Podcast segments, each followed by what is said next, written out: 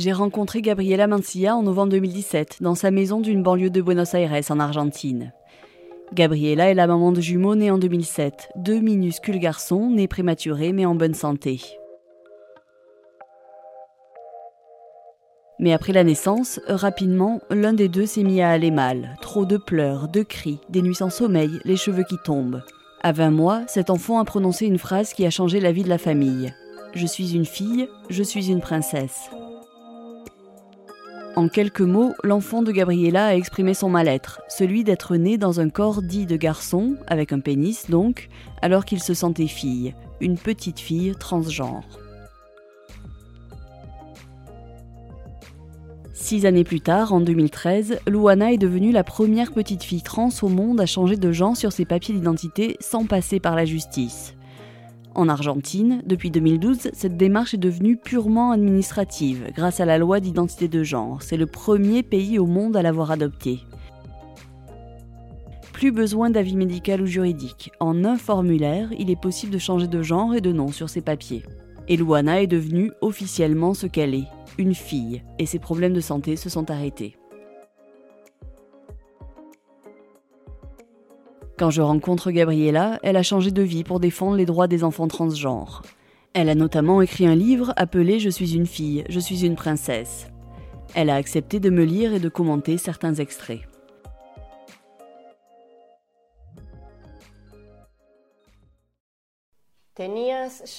Tu avais 20 mois et tu commençais à parler. Alors euh, tu as pu dire Je suis une fille, je suis une princesse. Ça n'était pas un jeu, mais bien ce que tu ressentais. C'est là qu'a commencé ta grande lutte, alors que ta vie ne faisait que commencer.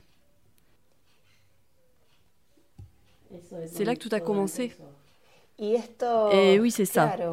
C'est la première fois qu'elle a verbalisé ce qu'elle ressentait. Elle ne pouvait pas être plus claire. Je suis une fille, je suis une princesse. Elle était si jeune, à peine deux ans, et déjà elle nous disait ça.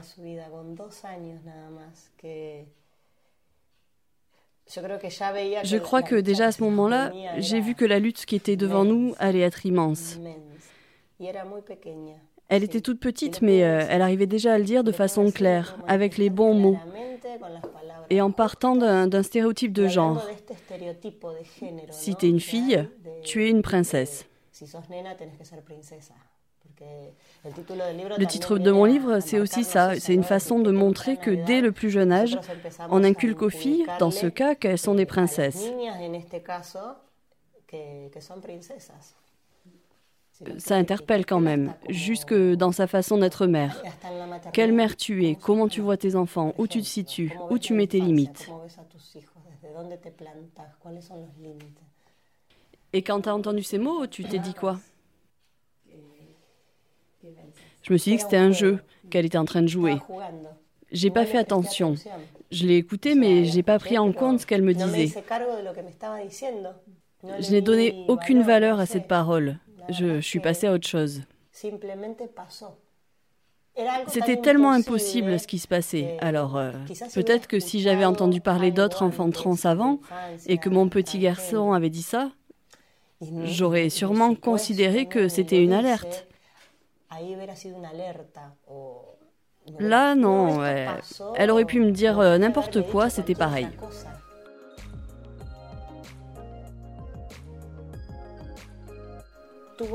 Luana, elle avait déjà montré des signaux physiques que je n'avais pas su voir.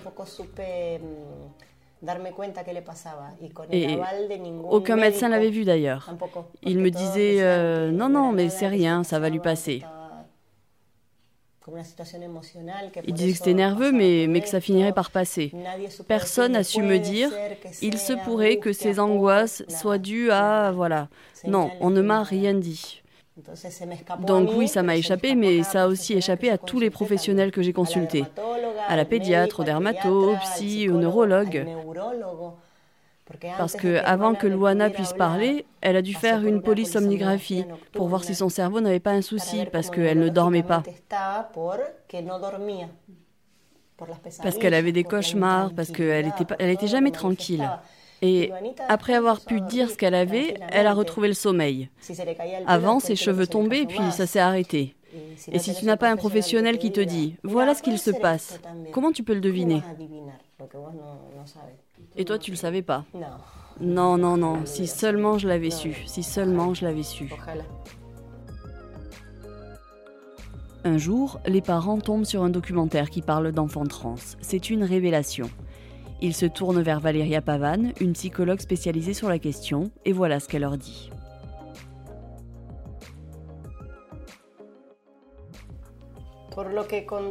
D'après ce que tu dis, c'est une enfant trans. Une enfant trans, une enfant transsexuelle. Tu le dis avec tant de simplicité, tant de calme. Moi, j'avais entendu le terme de transgenre, mais trans, non. J'ai demandé, mais qu'est-ce que ça signifie C'est une personne qui ne se sent pas en accord avec le genre dans lequel elle est née. C'est un homme biologique, mais elle se sent fille. Elle n'accepte pas ses organes génitaux. On va prendre le temps nécessaire pour voir si c'est ça, mais je vais vous demander quelque chose. Qu'allez-vous faire si je vous confirme que c'est une petite fille trans? Il y a tant de choses à corriger dans ce paragraphe. Il y a des erreurs euh, sur les termes. Là, maintenant, je m'en rends compte. Par exemple, ma fille n'est pas transsexuelle parce qu'il n'y a pas eu de transformation physique. Elle n'a pas pris d'hormones, elle n'a pas été opérée. Elle a juste choisi un genre différent de celui qu'on attendait d'elle. Mais euh, même ce terme d'homme biologique, c'est pas le bon. Aujourd'hui, euh, je n'utilise plus ce terme. J'ai écrit ça il y a six ans, je comprenais rien.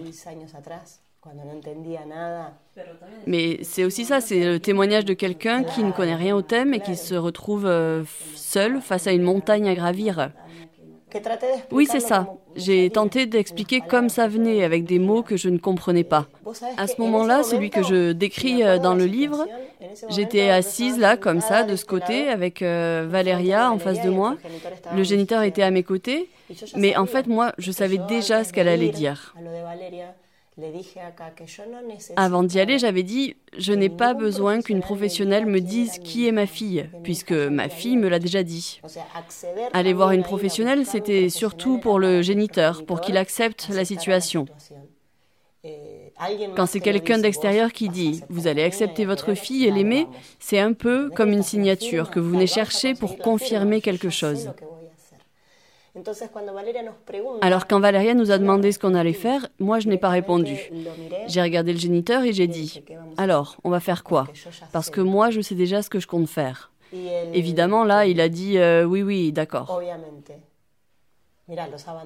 Il nous a abandonnés ensuite, ça fait cinq ans. Mais là, sur le coup, il disait, oui, oui, bien sûr, on va accepter ce qu'elle dit. Toi, tu avais besoin qu'un professionnel t'aide.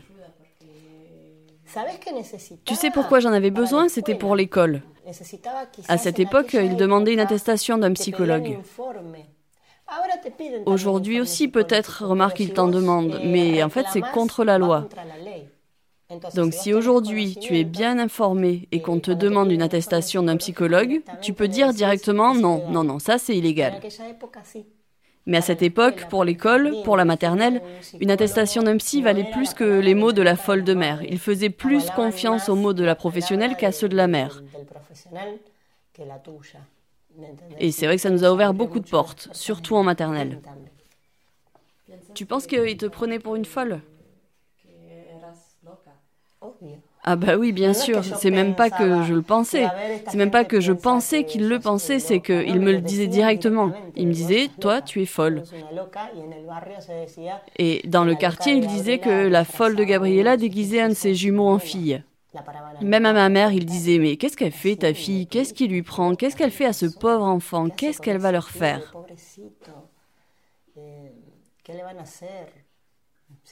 Moi, je me faisais vraiment aucune idée, hein. il me le disait en face.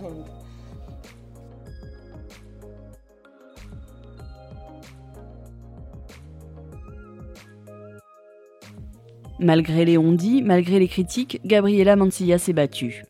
Un de ses combats, que Luana puisse aller à l'école en fille, puisse être appelée par ce prénom féminin qu'elle s'est choisi, et cela avant même d'avoir pu changer d'identité sur ses papiers. C'était déjà décidé et accepté. L'année qui vient, tu vas aller en maternelle en fille. Et puisqu'il y a des lois qui te soutiennent, ils vont respecter le nom que tu as choisi. Ils ne peuvent pas le nier et ton nom de naissance n'apparaîtra pas. Grâce à la loi d'identité de genre, tu vas obtenir ta nouvelle carte d'identité, puisque c'est permis pour les moins de 14 ans. Tout va changer pour toi, Lulu. Tu vas exister légalement et on ne va plus passer par des situations si traumatisantes et humiliantes pour toi, comme quand on devait aller aux urgences pour qu'un médecin te voie. Ouf. Oui. Ça, ça nous est arrivé euh, plusieurs fois de devoir faire euh, plusieurs cliniques pour la soigner, parce que les médecins ne voulaient pas s'en occuper. On amène un enfant qui à première vue est une fille à cause des codes qu'on donne à une fille. Parce que bon, elle porte une robe, elle met des nœuds roses dans les cheveux. Et dans l'urgence, quand elle a un problème de santé, on te demande sa carte d'identité sur laquelle c'est écrit que c'est un garçon. Tu vois, on me disait, euh, là c'est écrit par exemple Roberto. Mais Roberto, c'est elle. Je ne me trompe pas de carte d'identité. Et eux, ils me regardaient avec des grands yeux en disant Mais comment ça, c'est Roberto? Oui, c'est une petite fille trans. Ben, ça donnait l'impression qu'on nous ouvrait la porte pour mieux nous expulser. Alors, quand la loi a été promue, ou plutôt quand elle allait l'être, on savait déjà que si elle était promue, il y avait un, petit article pour les mineurs de moins de 14 ans. En tout cas, euh, on avait juste l'espoir qu'elle puisse aller aux urgences et, et qu'il s'en occupe sans toute cette violence. Luana s'asseyait en face des médecins en leur disant ⁇ Je m'appelle Luana, je ne m'appelle pas du nom qui est écrit ici ⁇ Et à cette époque, aux urgences, alors peut-être que maintenant ça a changé, mais euh, les médecins, ils appelaient les enfants par leur prénom. Et ils t'appelaient par le prénom qui était écrit sur ta carte d'identité. Alors imagine une salle d'attente avec 20 enfants, en plus les familles, ça fait, ça fait quelque chose comme 60 personnes. Le médecin appelle Roberto. Et là, c'est Luana qui se lève. Et le médecin, il dit Non, non, non, vous n'êtes pas Roberto. Ça, c'est très, très dur à vivre, tout ça. Et nous, on espérait juste qu'un médecin dise Ah, mais c'est une petite fille trans. Ou juste Ah, oui, oui, d'accord, ok, euh, pas de souci. Mais non, et ce qu'il disait c'était juste, mais attends, mais là c'est écrit Roberto. Et à la fin, soit il nous traitait mal, soit il nous demandait de partir. Et la petite, en plus d'être malade, eh ben, elle était passée par une situation hyper violente. C'était juste horrible de se dire que ben, s'il lui était arrivé quelque chose, peu importe quoi, mais s'il lui était arrivé un truc, Luana n'existait pas légalement. C'est comme si elle avait juste un surnom. Pour l'inscrire des activités, pour voyager, pour, pour plein de choses, Luana n'existait pas. C'était, c'était vraiment très angoissant. Et la loi d'identité de genre, est-ce que ça a tout changé? Ben, C'est fondamental. Enfin, ça dépend, mais, mais c'est pas si simple en fait. On va l'analyser un peu.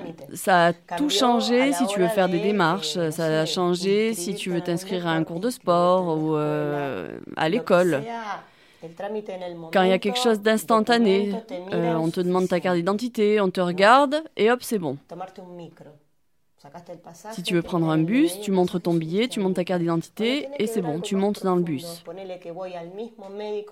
Mais quand il s'agit d'aller plus loin, d'aller chez le médecin, mais pas chez l'ophtalmo, chez, je sais pas, moi, chez un médecin pour faire un check-up, ou alors si elle a mal au ventre et qu'il faut faire une analyse d'urine, un check-up médical bien plus complet, ben là c'est plus compliqué.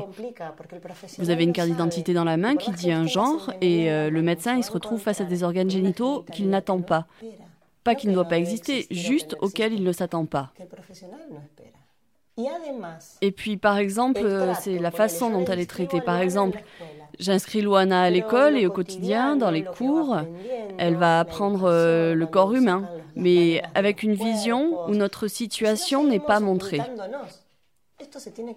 Il faut mettre en mots cette situation, le mot trans, transgenre, identité de genre. Il faut verbaliser ces concepts. Petite fille avec un pénis, petit garçon avec une vulve. Il faut le dire clairement, sinon ben, on continue à invisibiliser la situation. Que la loi permette de respecter l'identité ne doit pas signifier que ces personnes soient invisibles sous d'autres aspects. La loi avance, mais la société est statique. Alors, qu'est-ce qui est transformé? Rien du tout. Au contraire, c'est comme une confrontation. C'est pour ça que je fais des rencontres, des soirées de discussion, c'est pour ça que j'ai écrit un livre et tout.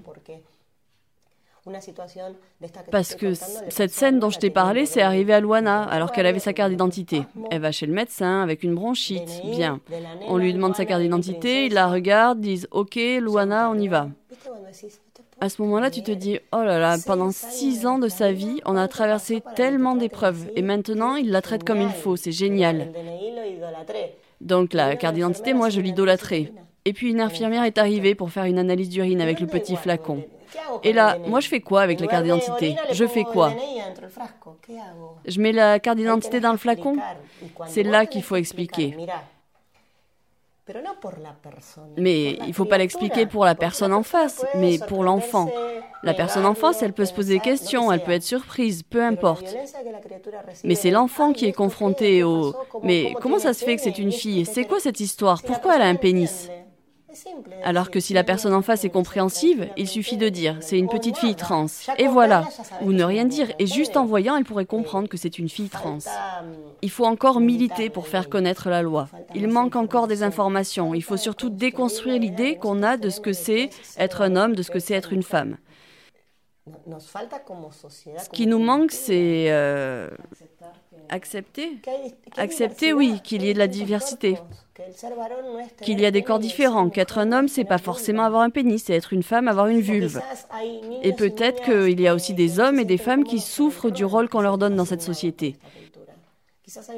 Peut-être qu'il y a des hommes très sensibles qui souffrent de cette discrimination. Peut-être qu'il y a des femmes pas sensibles mais qui sont très fortes et qui veulent être des super-héroïnes. Et ça, bah, il faut que ça change.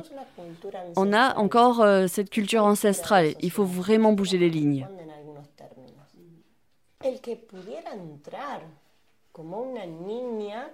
Une année, elle a, pu entrer à l'école comme une fille, alors que l'année d'avant, c'était un garçon. Une année, ils ont enfin respecté son nom, alors que la loi d'identité de genre n'existait pas. Mais on s'était appuyé sur la Convention des droits de l'enfant ou la loi de protection intégrale des enfants et adolescents. Mais euh, la loi d'identité de genre était quasi approuvée, on en était à peu près à la moitié du processus, donc on peut dire que c'était vraiment tout proche. Qu'à ce moment-là, Luana puisse entrer à la maternelle, telle qu'elle se sentait, sans avoir à subir la violence des autres. Pour elle, ça a dû être, euh, je sais pas, c'est impossible de se mettre à sa place. Je sais ce qu'elle a subi, je sais tout ce qu'elle a dû traverser.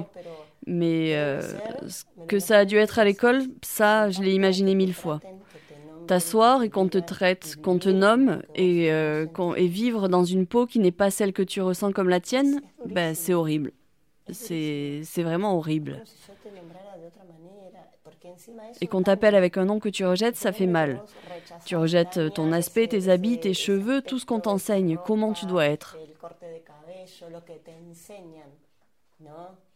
Parce que bon, toutes les petites filles ont les cheveux longs. Il y a, y a tout un système qui impose ça. Alors si être, c'est se plier à ces normes, alors tout le monde le fait.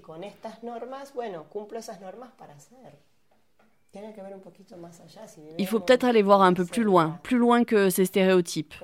Si on vivait dans la jungle, on ferait comment pour avoir ces stéréotypes, ces façons qu'on nous impose de nous habiller? Ça, ça pèse. Tout ça, là, ça, ça pèse. Ça nous est imposé de, façon violente. Alors que si c'était proposé et pas imposé, eh ben, on aurait le choix. Non, dans notre modèle, c'est imposé. Et si ça te plaît pas, ben alors euh, t'es mis de côté. C'est pas comme si tu pouvais continuer à vivre si tu n'es pas conforme. Non. Et du coup, euh, les enfants trans abandonnent l'école. Totalement, et encore, quand ils peuvent y aller. il y en a qui, qui n'essayent même pas. Il y en a qui commencent à y aller, mais euh, après s'être fait rejeter aux premières violences, aux violences même euh, physiques, ben après ils arrêtent. Ils ne peuvent pas supporter? Et sinon, comment tu fais pour supporter ça, pour, euh, pour te réprimer Comment tu vis en, en t'empêchant d'être qui tu es? Comment tu te sens? Quand tout le monde te dit que ce que tu ressens, c'est mal. que à cause de ça, tes parents se disputent, que à cause de ça, ton père et ta mère pleurent, qu'à cause de moi, tout le monde est triste. Juste parce que moi, je me sens pas comme si, je me sens pas comme ça. C'est ce qui est arrivé à Luana.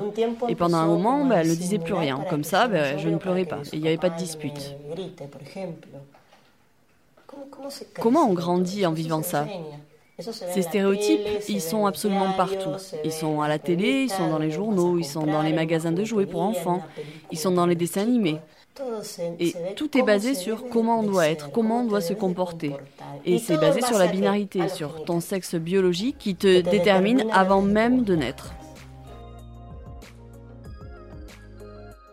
L'histoire de Luana peut interroger. Que des adultes changent d'identité, c'est une chose, mais une enfant de 6 ans. Et tout simplement, quand sait-on vraiment qui en est? Tous les trans ont été enfants. et tous l'ont manifesté d'une façon ou d'une autre durant leur enfance. Ce qui s'est passé, c'est que beaucoup n'ont pas été entendus. et on a tué l'envie d'être de ces petits-enfants. Oui, c'est exactement ça. Penser qu'un trans le devient vers 20 euh, ans, vers 30 ans, ou euh, je sais pas moi, qu'il le fait euh, parce qu'il en a envie, ou que ça lui est venu au moment où il a commencé sa transition. Mais comment c'est possible en fait? Si toute ta vie tu as été un homme et hop, d'un coup tu changes. Non, non, tout ça c'est une construction identitaire qui commence avec la raison que à la limite tu peux garder en toi que tu peux taire, qui peut durer jusqu'à l'adolescence. Et peut-être même que beaucoup n'ont jamais eu le courage de dire qu'ils sont différents de ce qu'on attend d'eux. Il peut, il peut se passer beaucoup de choses, en fait, tant de choses. Quand moi j'ai pris conscience de ce qui arrivait à Luana, je me suis dit, mais en fait, ces, ces filles trans là qu'on voit dehors dans la rue, elles sont comme Lulu. Ça m'a fait tilt d'un coup. Et je me suis dit, mais euh, elles ont été enfants, mais où sont leurs familles? Est-ce qu'elles ont été écoutées à l'école? Est-ce qu'elles ont trouvé une oreille attentive dans le système de santé? Et quand on les écoute, il se passe quoi? Ben, Il se passe une enfant heureuse comme Luana. Une enfant qui va pouvoir se battre et qui n'aura pas à se prostituer. Parce que non, les trans ne se prostituent pas parce qu'elles en ont envie. Le système les exclut, les familles les mettent dehors, la société les pousse euh, au coin de la rue. Parce qu'on n'a juste pas envie de voir une trans secrétaire ou au guichet d'une banque. C'est pour ça que tu as créé l'association pour dire aux parents, aux écoles, euh, à quel point il est nécessaire d'intégrer les enfants trans c'est pas vraiment, euh, c'est pas seulement en tout cas pour qu'ils soient intégrés. Parce que hum, le mot intégration, ça sonne un peu comme le mot inclusion. Ça sous-entend qu'on fait entrer ceux qui sont en dehors. On est un tout, on est une diversité. Et là, on laisse juste la place à quelque chose qui a, qui a toujours été rejeté. Je veux pas que ma fille aille au coin de la rue. Jamais je la laisserai dans la rue parce qu'elle a un foyer Et elle n'a pas allé à la rue pour survivre, pour manger. Mais elle a le droit à l'éducation. Et ça, ce droit lui est nié par un système qui l'exclut. Aujourd'hui, les trans ont le droit d'aller à l'école, mais il faut être résistant pour rester au sein d'une école où on te dit que tu es le mal, ou euh, qui ne veut pas t'inscrire à une activité, ou qui te ne laisse pas aller aux toilettes. Il y a des enfants qui ne vont jamais aux toilettes parce qu'on ne les laisse pas choisir les toilettes où ils veulent entrer. Déjà, imagine, on ne les laisse pas aller aux toilettes. Alors, imagine accéder à une vie comme tout le monde. Au sein de l'association, ce qu'on tente de faire, c'est plus que de l'intégration dans la société. On veut que ces enfants grandissent en s'aimant, en sachant qu'ils ne sont pas des erreurs, que leur corps est normal, qu'ils sont libres et que être un homme ou une femme, c'est une construction sociale qui ne passe pas forcément par l'aspect génital. Qu'ils ont la liberté d'exprimer quelque chose que personne va réprimer. Il faut qu'ils puissent renforcer l'estime d'eux-mêmes pour ne pas se sentir à part dans cette société. C'est vraiment un travail de fourmi parce que tout le travail que tu mets en place pour aider un enfant, comme ma fille, tout tombe à l'eau en un jour parce que une seule personne la discrimine, ou on lui dit un truc cruel, ou on l'appelle par son ancien nom, et on ne respecte pas son autoperception. Et quand tu vas mener des débats, comment, comment ils te reçoivent les gens? La vérité, c'est que ça fait quatre ans que je parcours le pays et je compte sur les doigts d'une main les personnes qui n'ont pas été respectives. Jamais personne s'est levé pour me dire ce que vous dites, c'est des mensonges. Déjà, personne ne s'est jamais mis à ma place en me disant comment je vais élever ma fille? Qui sait mieux que moi ce dont ma fille a besoin? Personne. Dans ce combat, on parle tellement de misère, tellement de préjudice, que les gens, avant même de se positionner contre, ils, ben, ils restent plutôt sans voix. En Argentine, depuis 2012, il suffit de remplir un formulaire pour changer de prénom et de genre sur ses papiers. Pour les mineurs, c'est pareil, mais avec l'accord de leurs parents. Pour Luana, ce fut plus compliqué. Elle était la première enfant à en faire la demande et ce droit lui a été refusé. Gabriella a dû se battre, encore, jusqu'à ce jour du 25 septembre 2013 où elle a reçu un appel libérateur de son avocate. Luana va avoir ses nouveaux papiers. Ah, ta tante m'a dit Note bien ce jour. Aujourd'hui, Luana renaît. Non, Loulou est née en juillet et elle existe depuis ce jour. Aujourd'hui, elle a juste gagné le droit d'être Luana. Aujourd'hui, il y a un avant et un après pour Loulou. Ah oui, je me rappelle. Euh, je me rappelle même où j'étais quand ma sœur m'a appelé pour me dire ça. J'avais amené Lulu à sa classe de patinage et euh, sur la route, on a appris que, Lulu allait avoir sa carte d'identité. Et elle, elle est quand même allée à sa classe de patinage. Elle a ce truc de respecter euh, ses responsabilités. Elle n'est pas née une deuxième fois. Luana est née le 3 juillet 2007. Aujourd'hui, on respecte juste ses droits. On respecte juste son identité parce qu'elle en avait une autre. C'est pas vraiment une renaissance. Une renaissance de quoi? Elle a toujours été la même. Depuis ses deux ans, elle a commencé à dire qu'elle était une fille. À ses quatre ans, elle a choisi son prénom et à six ans, elle a eu sa nouvelle identité. Donc non, elle n'a pas eu une nouvelle naissance à ses six ans. Ces six ans marquent juste un avant et un après. C'est l'aboutissement d'une lutte qu'elle a commencé à mener par des manifestations physiques, mais c'est pas une renaissance. Et toi, t'as ressenti quoi ce jour-là? Disons que il y a eu tellement de souffrances pendant si longtemps. On n'avait plus aucun espoir quand la loi d'identité de genre est arrivée. Et ensuite, euh, bah, ça a tardé, on nous a refusé cette démarche, ça a duré un an de plus. Imagine que tu as le droit à quelque chose légalement, mais on te le refuse. Pourquoi? Parce que c'est comme ça. Pas parce que tu ne remplis pas les conditions pour accéder à ce droit. Et imagine qu'on te refuse le droit humain le plus basique, qui est le droit à l'identité, le droit d'exister. En vérité, c'est pas pareil de devoir. Euh, c'est pas pareil de devoir lutter, lutter, lutter encore et d'essuyer un paquet d'échecs et d'un coup, il y a une bataille qui finit bien, une qui est si importante. Et se dire qu'à partir de cette nouvelle carte d'identité, il y aura beaucoup moins de violence. C'est juste la tranquillité de se dire, à partir de maintenant, je peux t'amener chez le médecin s'il t'arrive quelque chose. À partir de maintenant, s'il t'arrive quelque chose, ça sera à Luana et pas à Roberto qui était sur la carte d'identité. À partir d'aujourd'hui, tu existes, et pas seulement pour moi, mais pour tout le monde, pour toute la société.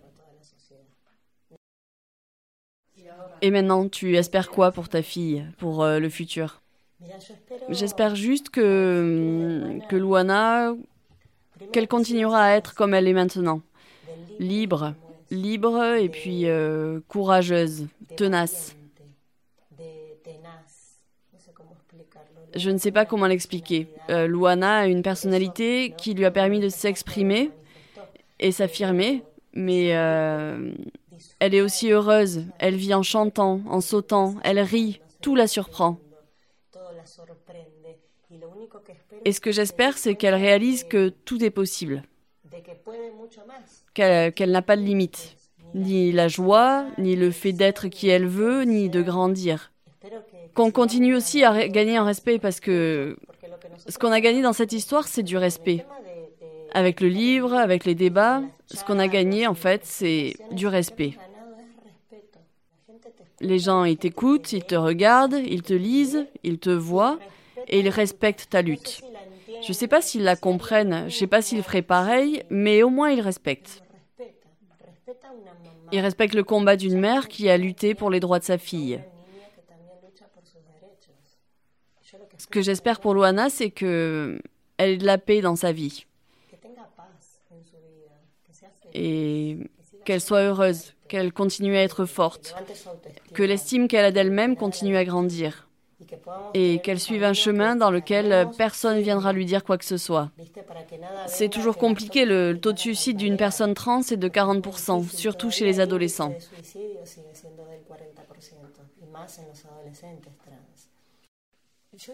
J'ai fait ce que je pensais être bien pour ma fille, ce dont elle avait besoin. Et je suis la maman de la première petite fille trans dans le monde qui a obtenu sa carte d'identité sans passer par une instance judiciaire. Plus que fière, évidemment.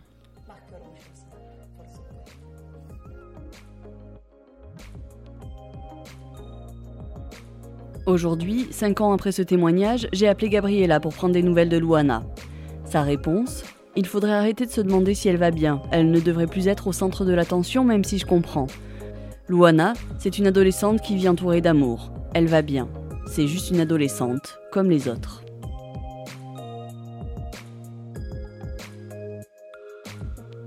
Maud a réalisé et monté cet épisode d'ici Sud-Ouest, le podcast qui laisse entendre des témoignages lus dans les colonnes du journal Sud-Ouest. Merci à vous, auditrices et auditeurs, pour votre écoute. Si vous avez aimé cet épisode, n'hésitez pas à nous le dire et à le partager autour de vous. Vos retours et suggestions nous sont toujours très précieux.